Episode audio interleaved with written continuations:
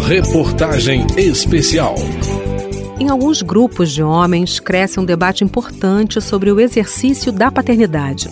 De maneira muito franca, eles mesmos questionam cada vez mais os padrões que reduzem a participação dessa figura fundamental na criação dos filhos e afastam os homens dos cuidados físicos e emocionais com as crianças. Para fortalecer o apoio a uma mudança na lei da licença paternidade, a Secretaria da Mulher da Câmara ouviu alguns homens sobre suas experiências pessoais. Um especialista em saúde, um deputado constituinte e um pai que ficou famoso nas redes sociais. Nesse segundo capítulo da reportagem especial sobre os debates em torno da ampliação da licença, eu, Vera Morgado, reuni algumas dessas histórias. Acompanhe comigo. Eu lembro quando a minha esposa ficou grávida a primeira vez, da minha filha Isabela, que tem 12 anos, ela chegou na porta e falou assim: ah, vem cá. Eu fico emocionado até hoje. Pegou e mostrou o exame de gravidez. Falou assim: tô grávida. Desculpa, pessoal. Eu virei pai naquela hora. Esse é o Wellington de Paula Pereira. Ele surpreendeu a plateia convidada pela Secretaria da Mulher para ouvir técnicos e especialistas num seminário internacional sobre paternidade responsável. Representando a ministra da Saúde, a história pessoal dele trouxe mais realidade para a mesa de debates do que estatísticas e relatórios fala de uma paternidade ativa e responsável. Ele conta que ficou ao lado da mulher durante duas gestações. Essa proximidade fez o Wellington construir um elo imediato com os filhos antes mesmo do parto. E mais, ele também conseguiu compreender os sentimentos e as dificuldades da companheira. A minha esposa teve enjoo do primeiro dia até o parto, ela enjoou. Ela perdeu 8 quilos na gestação. Ela perdeu 8 quilos na gestação, ela sofreu bastante. E os pais que estão assistindo aqui, que estão com as, com as mulheres grávidas, acolhem as esposas, é um momento difícil. Descobrir como é ser pai foi um caminho que Wellington construiu sem ter sido educado para isso e sem um modelo de figura paterna para reproduzir. Meu pai até hoje é vivo, mora lá em Florianópolis, tem uma boa relação com ele, mas meu pai mostrou um exemplo de como não ser pai. Eu digo que eu fui órfão de um pai vivo. Meu pai estava lá, mas eu não podia contar com ele. Teve muito choro, e esse choro fica marcado aqui na reportagem para você ouvir, porque não foi à toa que esses homens choraram. A frase homem não chora está na base do padrão masculino tóxico do qual eles querem se livrar. O questionamento sobre o que é ser pai e por que os homens não são ensinados a cuidar deles mesmos, dos filhos, da família. Esse questionamento era a grande questão em debate. E aí as deputadas quiseram ouvir o Marcos Piangers, escritor e influenciador mais famoso do momento quando o assunto é esse: paternidade e a tal masculinidade tóxica. 5,5 milhões de crianças sem o nome do pai na certidão de nascimento. Eu sou um deles. Eu sou um deles. São milhões e milhões de famílias que não têm a presença do pai, do homem. Se você cuida da sua família, você é mais. Você é mais forte, é melhor pessoa. Você é, é, é mais homem na sua força e a sua força não existe para agredir, existe para proteger. Nós, homens, a gente precisa celebrar a masculinidade saudável. A nossa força existe para o cuidado. O primeiro capítulo dessa série abre com a história da Lorena Hakak, com a memória dela de uma cena onde o irmão, ainda pequeno, é repreendido no parque por brincar de cuidar da boneca. A criança questiona: e menino não cuida?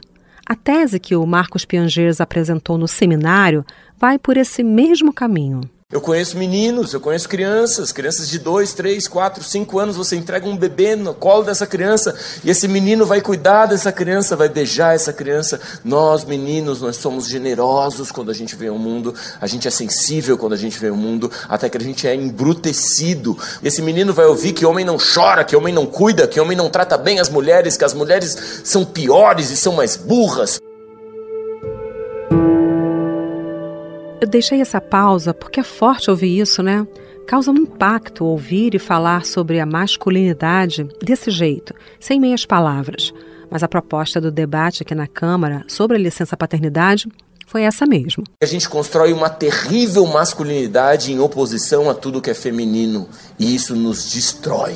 Nós, homens, a gente morre 10 anos antes, a gente se mata quatro vezes mais. Outro convidado que teve um papel fundamental nessa história toda também preferiu deixar os protocolos de lado, priorizou sentimentos e contou detalhes da aprovação da lei que definiu a licença paternidade de cinco dias, lá em 1988.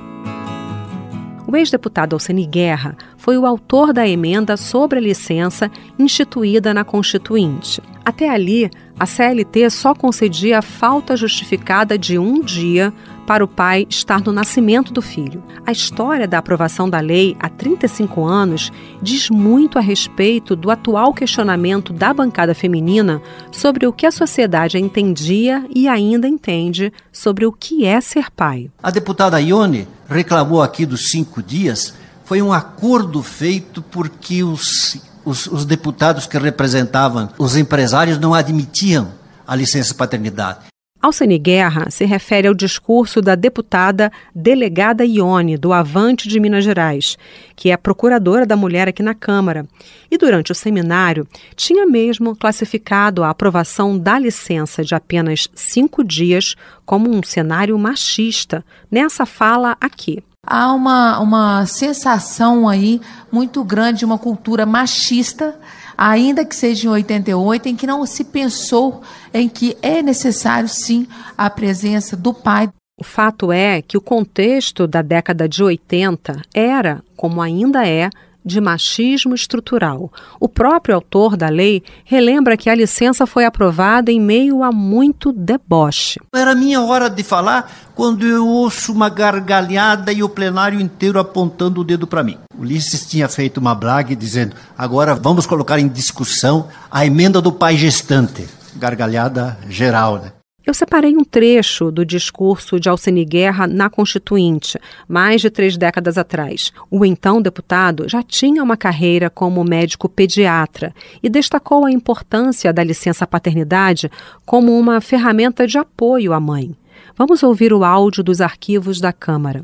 Frequentemente me deparava uma mulher que, tendo acabado de dar à luz a um filho e estando impossibilitada de assisti-lo, não podia ter ao seu lado o seu marido, o seu companheiro, o pai da criança.